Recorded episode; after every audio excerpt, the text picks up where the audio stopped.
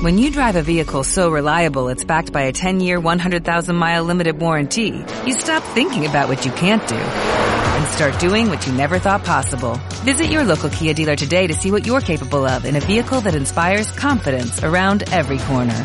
Kia, movement that inspires. Call 800-3334-KIA for details. Always drive safely. Limited inventory available. Warranties include 10-year 100,000-mile powertrain and 5-year 60,000-mile basic. Warranties are limited. See retailer for details.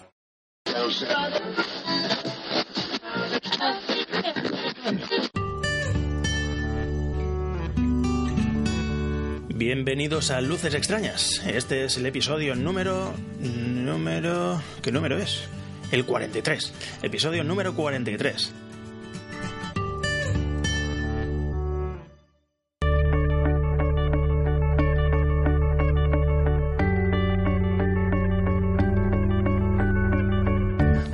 Soy Néstor y esto es Luces Extrañas, un podcast sobre las experiencias de un aficionado a la astronomía visual a pie de telescopio. Por aquí comento mis impresiones acerca de los objetos que se pueden observar, cómo observarlos, cuál es el mejor momento, condiciones y material, comentarios acerca del material adecuado para observar y algunas indicaciones prácticas. Si ya sois habituales, sabéis que no es un programa sobre ciencia, sino que es un podcast sobre la astronomía que tú puedes practicar cuando sales a observar con tu telescopio o tus prismáticos. La astronomía observacional, la astronomía visual, en definitiva. Hablaremos sobre la práctica, el material y técnicas para observar el cielo estrellado con nuestros propios ojos a través de nuestros telescopios o prismáticos.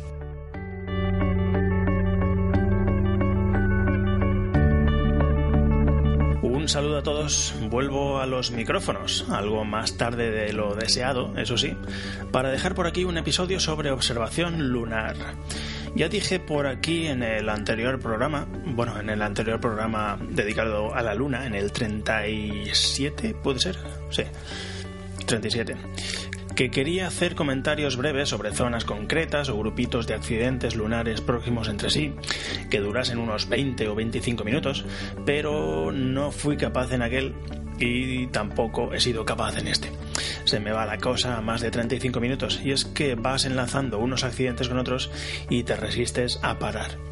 Aún así, creo que tampoco es muy extenso, creo que es eh, digerible y tampoco entro en demasiados detalles.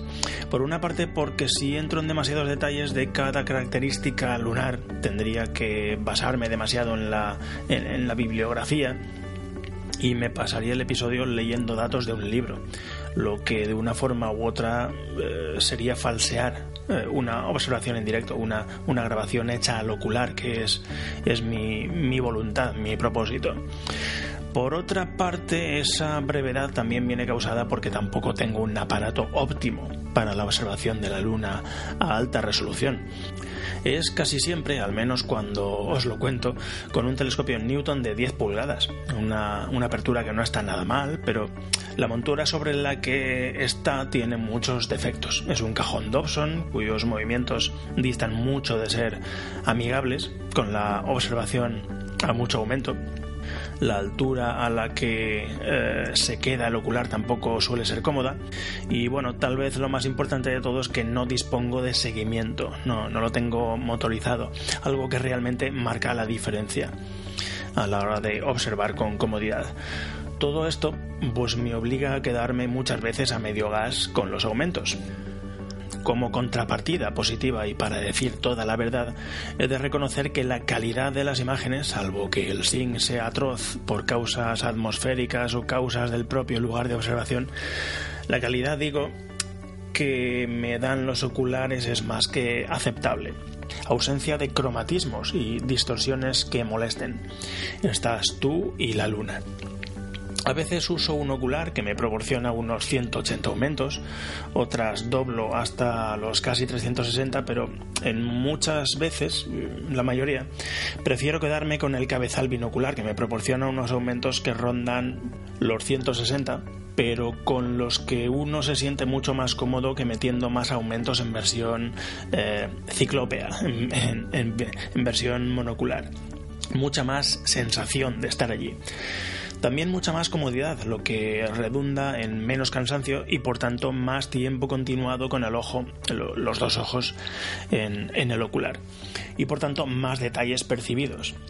Y todo eso contando con que es una unidad ya con muchos defectos debido a que eh, no es una unidad premium y además ya tiene muchos kilómetros sobre las espaldas y se ha pegado, se ha elevado muchos, se ha llevado muchos golpes cosa que redunda en, efectos defectos mecánicos que pues hacen difícil el uso el uso óptimo.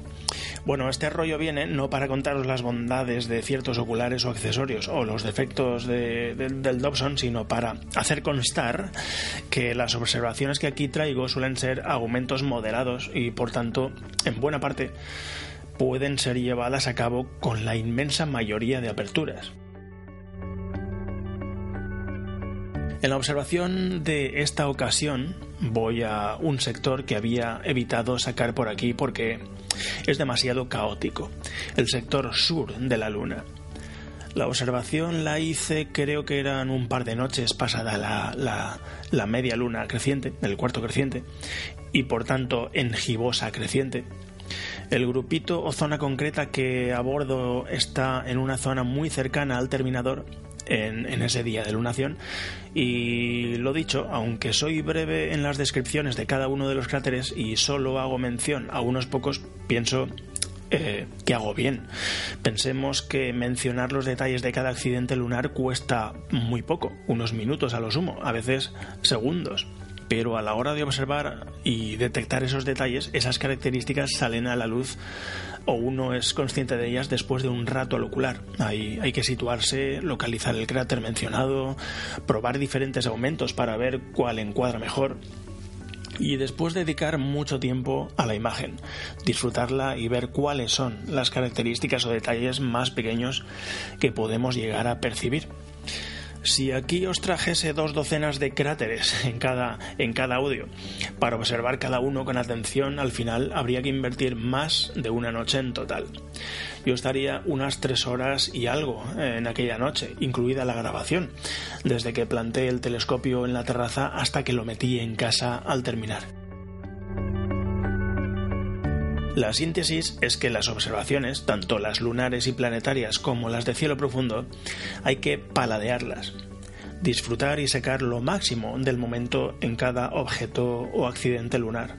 Nada de prisas para poder completar listas. No, no, no estamos en ningún campeonato en el que se valora al observador por la cantidad de, de objetos hora que es capaz de cazar y bueno, después de este alegato a favor de la calma, la paz espiritual y el sosiego, pues va siendo hora de que os deje en paz eh, a vosotros, invitándoos a que me acompañéis en este itinerario por esta interesante zona lunar. Sed indulgentes con mi voz en la grabación, otra vez deja mucho que desear. Vaya podcaster que os habéis buscado.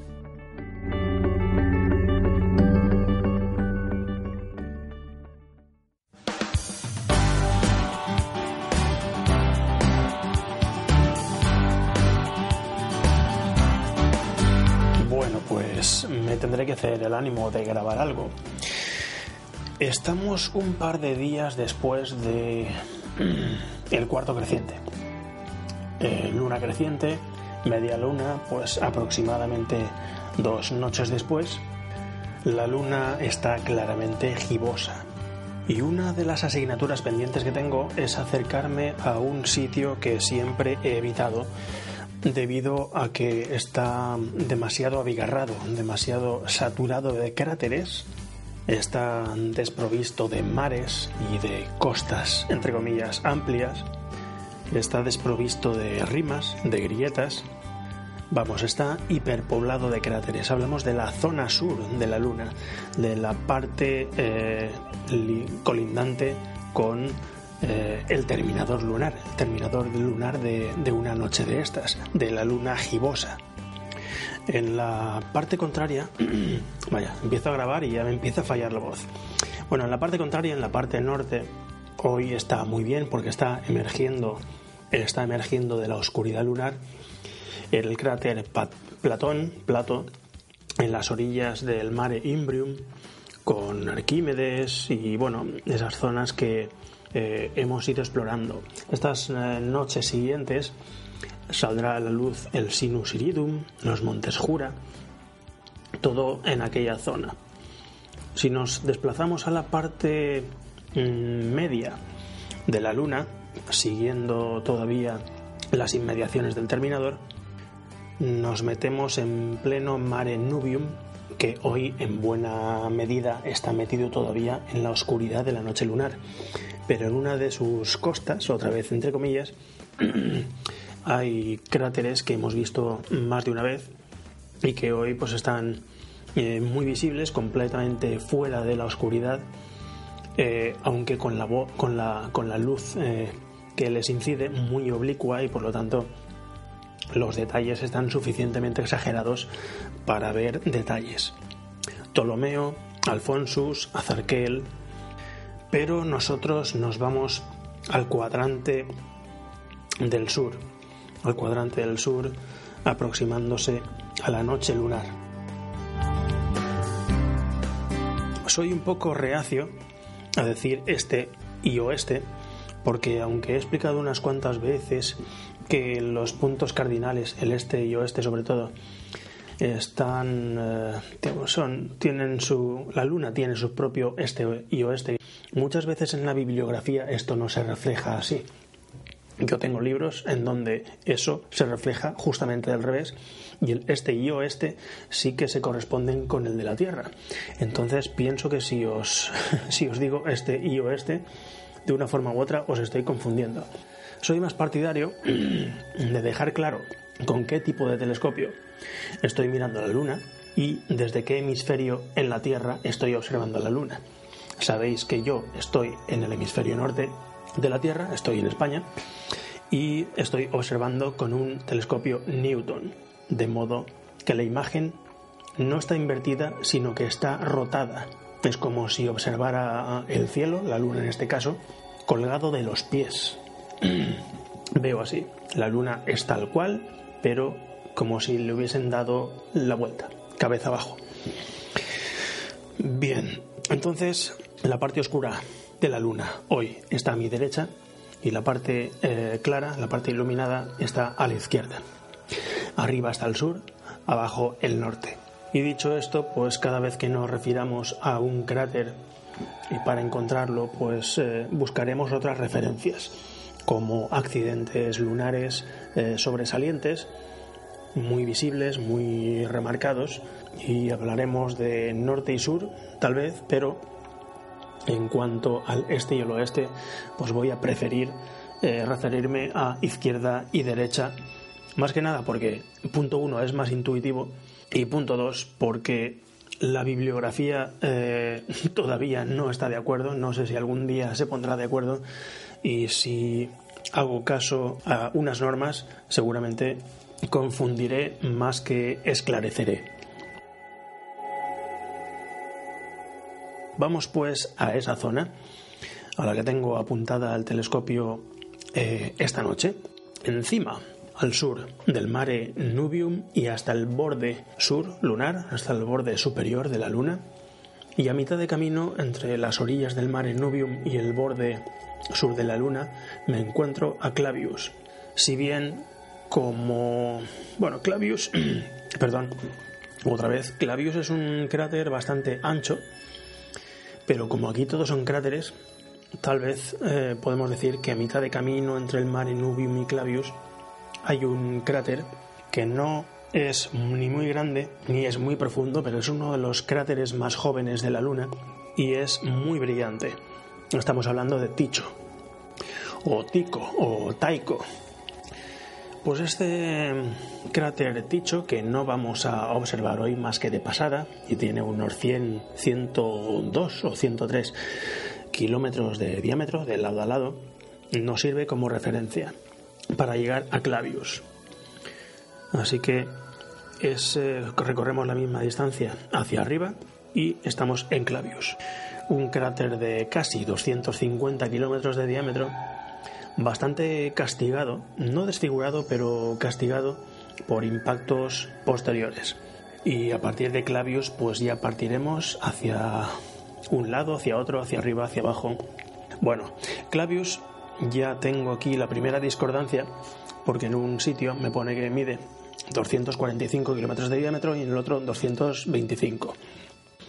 Si estáis mirando un mapa o simplemente si estáis mirando a través del telescopio al mismo tiempo que os estoy martillando los oídos, pues veréis que Clavius no tiene un borde muy definido. Entonces el diámetro máximo es bastante interpretable.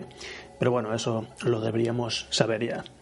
Decía que estaba castigado y eso es señal de, que es bastante mm, viejete, antiguo.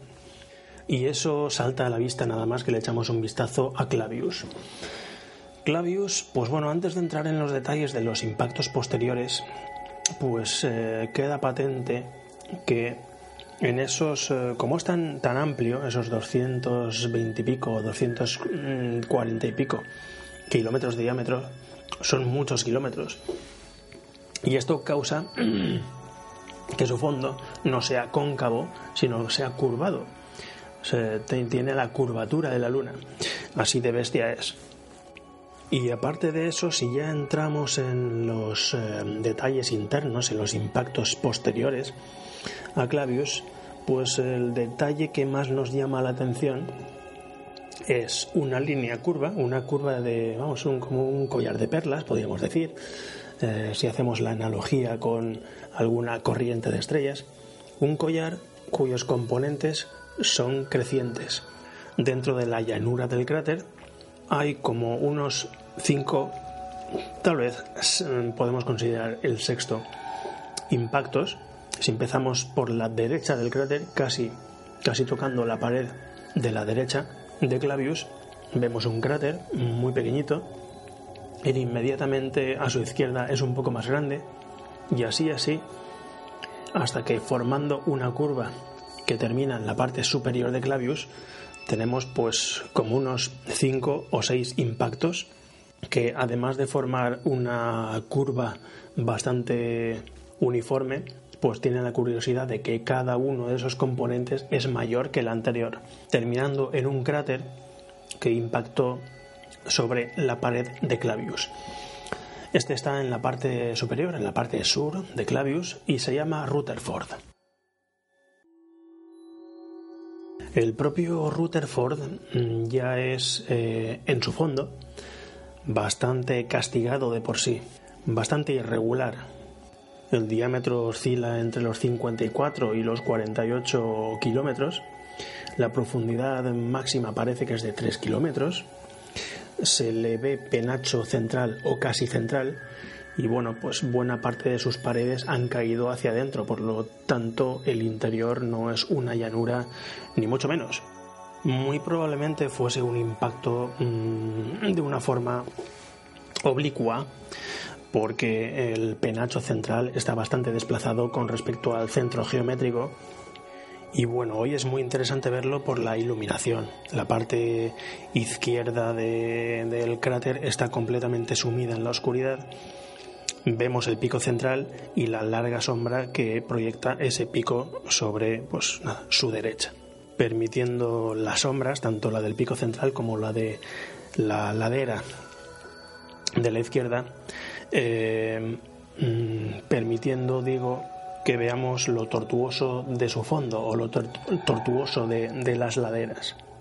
Pero Rutherford no es el único. Rutherford tiene medio cuerpo fuera del, del cráter Clavius y medio cuerpo dentro, pero resulta que hay otro cráter que hace lo mismo.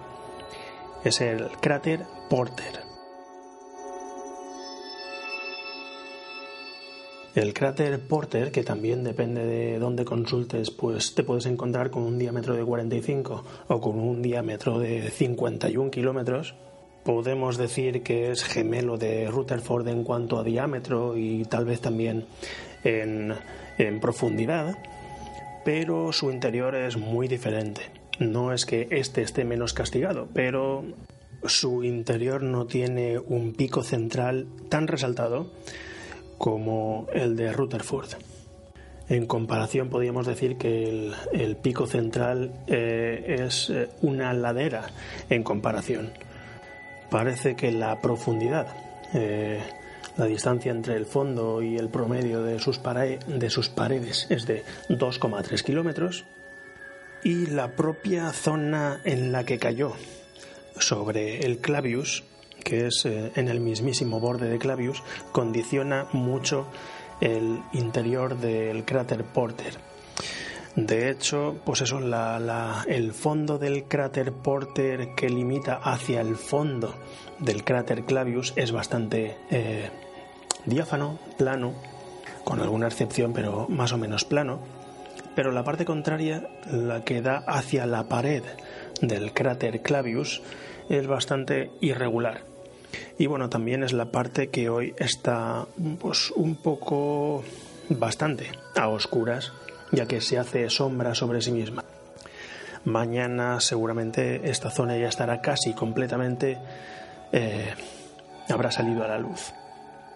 El pico central o ladera central, mm, digamos que tiene aspecto doble, al menos con esta iluminación, parecen dos picos pero vamos, no, no muy separados. Digamos que es un pico o montículo doble. Y este cráter Porter, a su vez, pues también tiene algún impacto interior que, bueno, no, voy a investigar cómo se llama porque ya nos estamos metiendo en demasiado detalle. Pero esto parece un juego de, muñecas rusas. Según me pone por aquí, también este cráter, antes de que se le eh, bautizase como Porter, pues se le bautizó como Clavius B, siguiendo la costumbre de nombrar con las letras del abecedario a los cráteres satélites de cráteres mayores. Pero en este caso, como Clavius es tan grande, pues este cráter tiene la suficiente entidad como para pues tener nombre propio. Y este Porter pues eh, se le puso como homenaje como eh, a un diseñador de telescopios americano. El interior de Clavius no tiene monte central, es bastante plano, salvo por las, por las salpicaduras que han caído después, ese eh, semicírculo formado por cráteres crecientes que hemos nombrado antes, y otros cráteres menores o irregularidades menores que digamos que son demasiado menores, aunque aquí al telescopio la verdad es que son dignas de, de, disfrutar en todo el conjunto. Clavius, Porter, Rutherford y toda esa cadena de crátercillos que hay en el interior. Y nos salimos afuera. Vamos a ver hacia dónde vamos. Si nos salimos del cráter Clavius por la parte superior derecha, no tendremos que andar mucho para encontrarnos con otro cráter de un diámetro, digamos que en la mitad, que se llama Blancanus. Blancanus fue pues, un matemático italiano. Blancanus tiene un eh, diámetro de unos 117 kilómetros, aunque sus paredes, sus terrazas, llegan a una altura de unos 4 kilómetros. es bastante hoy queda patente porque eh, proyecta una sombra bastante alargada eh, sobre el cráter. Prácticamente medio cráter está sumido en la oscuridad que le proporciona la pared, la pared eh, de la izquierda. Vamos a dejarlo así. La parte iluminada, la parte de la terraza iluminada, pues bueno, la iluminación de hoy deja patente lo aterrazado de su estructura, pero luego el suelo se atisba mm, bastante plano. Hay algún montículo suelto cerca de la zona central que no sé si correspondería al pico de rebote del impacto, pero el caso es que ya en esa parte surgen elevaciones. Y aunque me consta que el interior, eh, la parte plana, ha sufrido también algún mini impacto, ya de tamaño considerablemente pequeño. Eh, hoy no lo puedo ver, hoy esta parte está sumida en la oscuridad total. Si nos salimos de Blancanus, También saliéndonos de Clavius hacia Blancanus, si nos salimos un poco más hacia la parte oscura, nos iríamos hacia un cráter cuasi gemelo.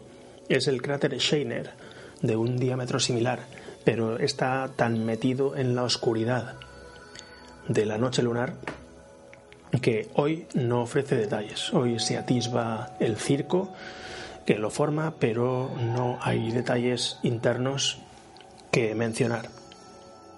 Una de las cosas más satisfactorias de la observación lunar es observar dos días seguidos, tanto si está creciente como si está menguante, y dirigir la mirada, dirigir el telescopio, dirigir los aumentos hacia una misma zona y ver cómo ha cambiado mm, más o menos radicalmente la iluminación de ciertos accidentes lunares. Mañana vendremos aquí y Scheiner ya estará completamente a la luz, si bien con sombras o iluminación bastante oblicua, pero ya habrá salido a la luz. Hoy no es el caso, así que hoy no nos vamos a Scheiner, sino que partiendo de Clavius vamos al lado contrario de donde está Blancanus. Y como veis, eh, no me alejo mucho del punto de referencia, el punto de referencia es Clavius, porque si nos alejamos mucho nos perdemos. es así, así de abarrotada está esta zona de cráteres. Es una zona muy accidentada. Ese cráter al que nos dirigimos ahora se llama Maginus y está castigadísimo. El cráter Maginus, que tiene un diámetro de 190-195 kilómetros, bueno, eso es todavía mucho más interpretable que los cráteres anteriores, porque su borde es mucho más eh, interpretable, difuso, castigado, hecho polvo. Maginus es un cráter con el fondo plano, pero muy castigado.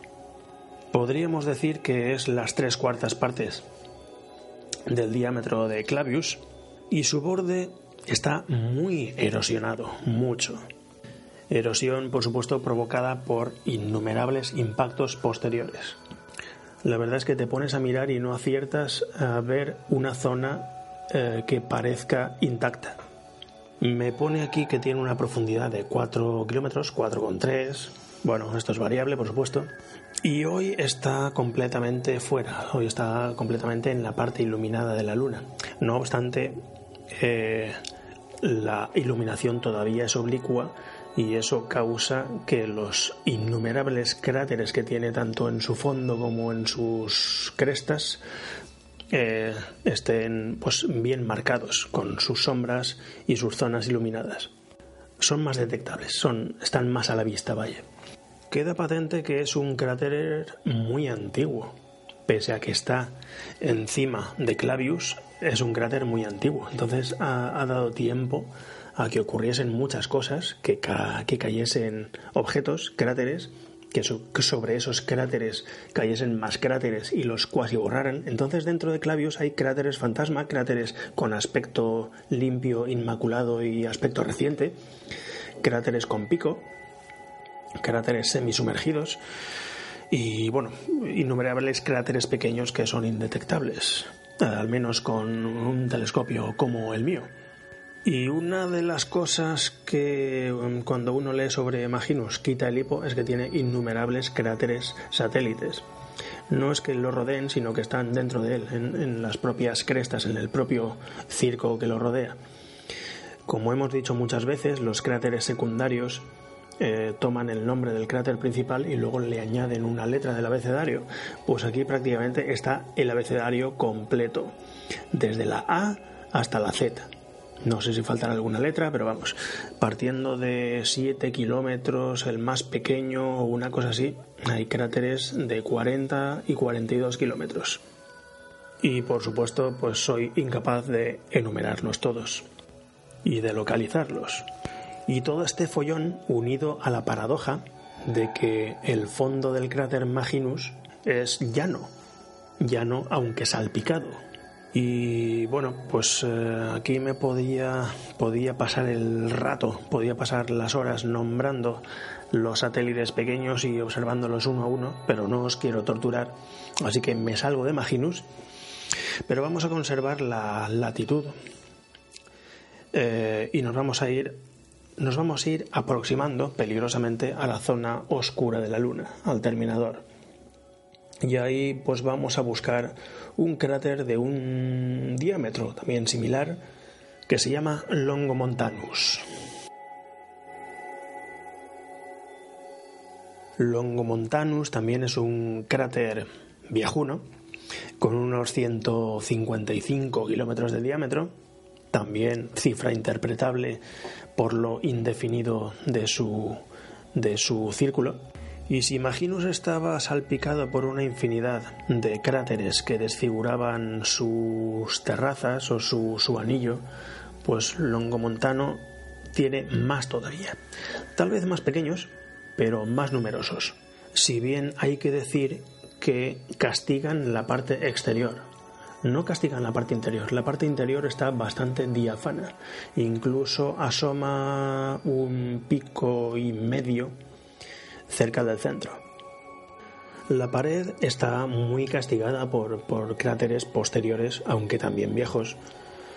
Y parece eh, en ciertos sitios que estos impactos nivelan la parte interior, la llanura interior, con la parte exterior, la allanan, eh, allanan las, las crestas del impacto original de Longomontanus. Y bueno, la cantidad de satélites, no voy a decir satélites, porque no están rodeándolo, sino están inmersos en él, alguno fuera, alguno dentro, alguno entre medias del fuera y el dentro. Vamos a decir eh, cráteres secundarios pertenecientes al sistema Longomontanus, aquí también está todo el abecedario. Tenemos cráteres de 4 kilómetros y cráteres de 90 kilómetros.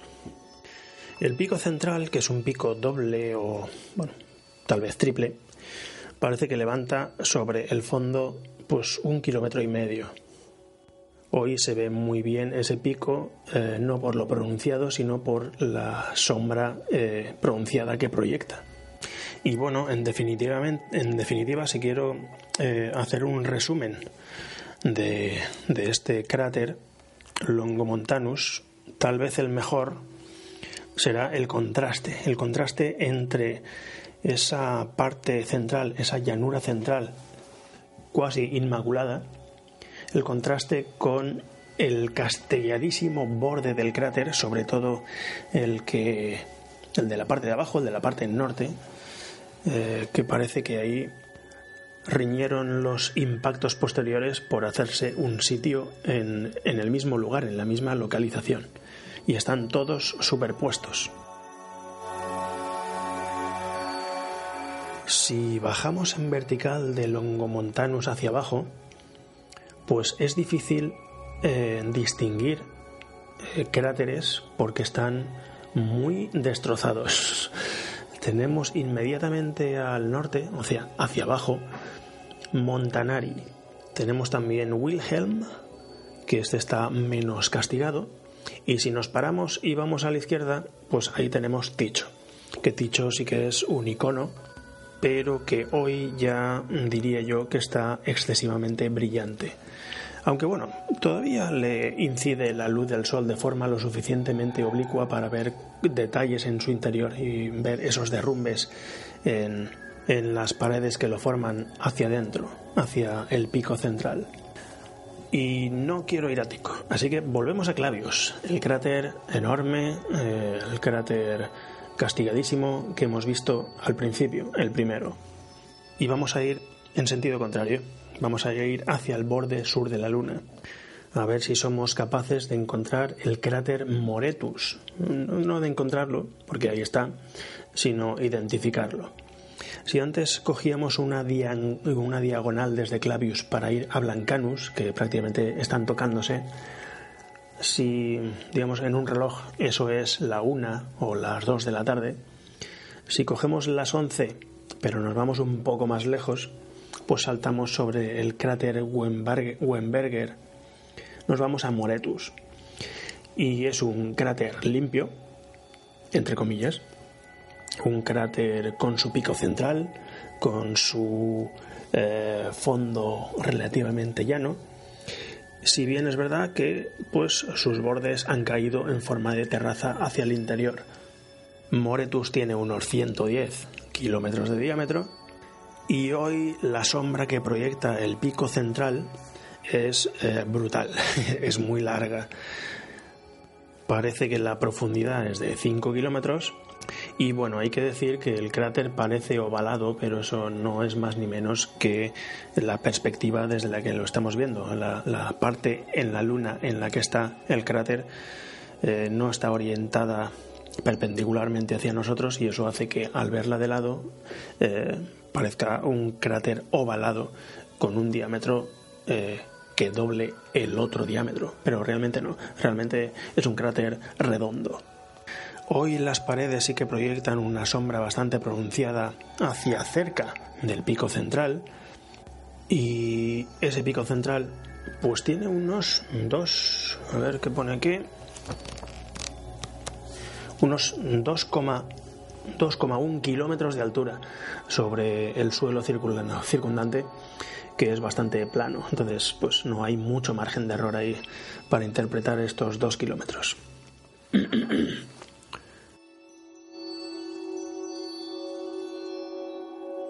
En los breves instantes en los que el zinc, la, estabilidad atmosférica, se, bueno, se, porta bien, podemos ver bastantes detalles en las terrazas de la pared que está iluminada, así como irregularidades en la llanura interior de Moretus y la irregularidad del pico central, que más bien parece una, bueno, una pirámide, podríamos decir. Ups, que le he pegado un golpe al telescopio. A ver que lo resitúe. Resitúo, punto de nuevo a Moretus. Y bueno, de aquí hacia arriba, de aquí hacia el sur, hacia el borde sur lunar, tenemos el problema de que la perspectiva hace que, bueno, ya no estemos mirando de frente a los cráteres, a los accidentes lunares, y entonces, pues estos cráteres ya no vemos ninguno redondo, los vemos de forma bastante ovalada, con un ovalamiento bastante marcado. Justo encima, justo al sur de Moretus, tenemos el cráter Short y mm, casi tocando a Short también tenemos eh, el cráter Newton. Son dos eh, cráteres eh, pues, de un tamaño menor pero similar o comparable a Moretus. A partir de ahí, se extiende el caos más absoluto, ya que este sector lunar eh, tiene esta característica. no hay nada más que cráteres, se solapan unos con otros y el problema que nos encontramos cuando queremos ir a cráteres de segundo nivel, de segunda categoría, de segunda división, pues es eh, precisamente su identificación. Es, es difícil identificarlos. Aún así, si el cráter Moretus tenía unos 110 kilómetros de, diámetro, el, que tiene justo encima, el que tiene justo a su sur, tiene unos 70. Este cráter, por lo que puede uno llegar a intuir después de, de unos momentos al ocular, es que se sitúa ha chafado otro cráter antiguo situado en donde está ahora eh, Short, el cráter Short. Y vamos, podemos apreciar el antiguo porque sale por uno de los bordes, todavía se ve salir los restos de un cráter antiguo en uno de los bordes.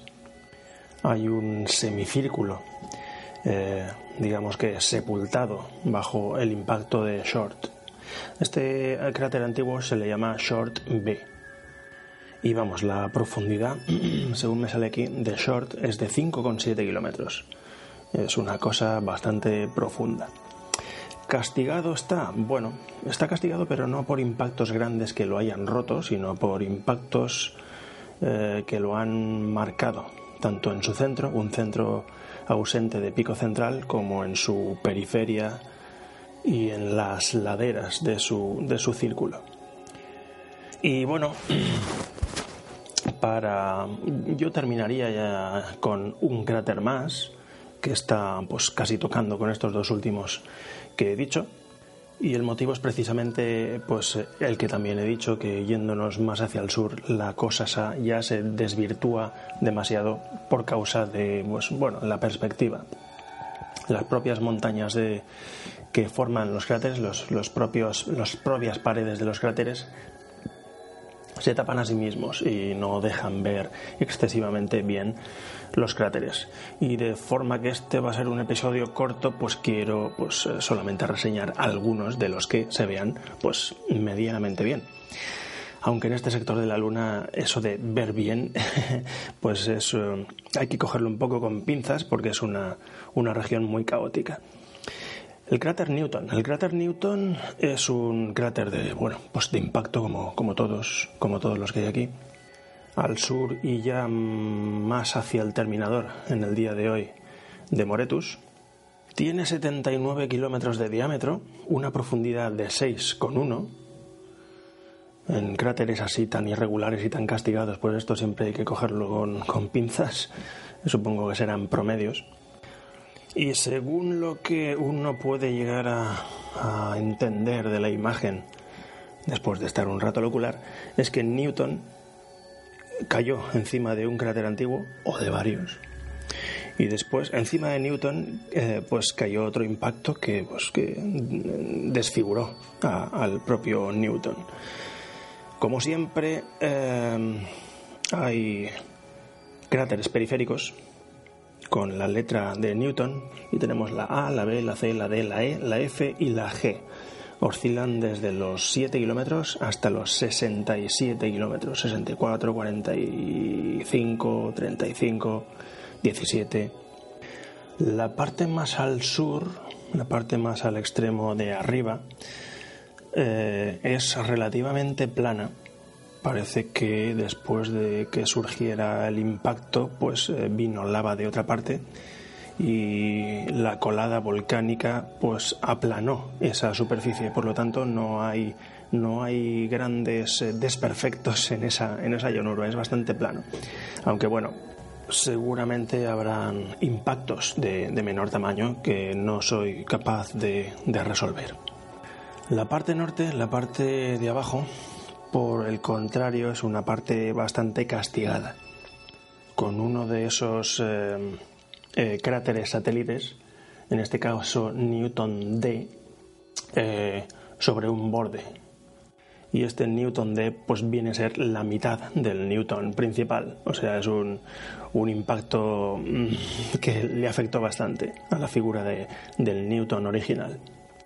Este exceso de exceso entre comillas de detalles que vemos tanto en este cráter como en todos sus alrededores, en, esta región de la Luna, lejos de ser motivo para ahuyentar al observador debido a la cantidad abrumadora de detalles, es un acicate para volver otro día con mejor cielo, con bueno, con más estabilidad con más estabilidad, con un telescopio más potente o con más aumentos o, vamos, para volver en otras condiciones de iluminación también, en, otras condiciones de libración, o sea, de, inclinación de la Luna, para que estos cráteres estén más, un poco más eh, hacia nosotros, ya que para ver eh, cómo son realmente, pues ya habría que recurrir a la imagen de sondas lunares como Clementine o estas que han cartografiado la Luna desde la vertical y ver cómo, por ejemplo, en este cráter Newton que viene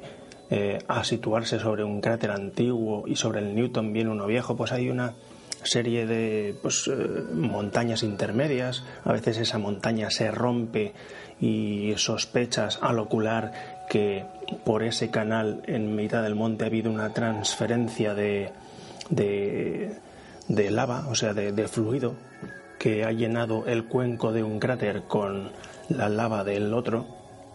Y bueno, pues todo esto siempre estás al borde, al borde del entendimiento, ¿no? Por eso, pues digo que lejos de ser una zona que espanta a la observación, pues lo que es realmente es una zona que atrae mucho la observación para intentar rascar cada vez más detalles, porque cada día que observamos es, eh, la luna es diferente. La única dificultad que encuentro yo es eh, contar, contar lo que veo. Este creo que es el episodio, el primer episodio en el que eh, me acerco a esta zona de la luna y es debido a que hay muchas zonas eh, que son atractivas porque están bastante diáfanas. Hay un mar, que no es más que un cráter gigantesco con una llanura enorme, y en esa llanura que los detalles están muy separados entre sí, hay muchas diferencias, hay grietas, hay una montañita por aquí, un cráter más arriba, otro detalle más abajo, y es todo muy claro a la hora de, contarlo, sobre todo con un mapa delante. Esta región del sur de la Luna, sin embargo, es una zona, como ya os he repetido cansinamente, una zona muy complicada y es difícil de contar o de definir o de haceros eh, entender una idea de lo que estoy viendo, pero es atractiva, es atractiva como, como cualquier otra o más. Y bueno, voy a dejarlo por aquí. Voy a quedarme un rato más a ver si le saco, si le saco petróleo a alguna, alguna zona de estas. Pero el podcast ya lo dejo aquí, que ya habéis tenido bastante. Chao, chao.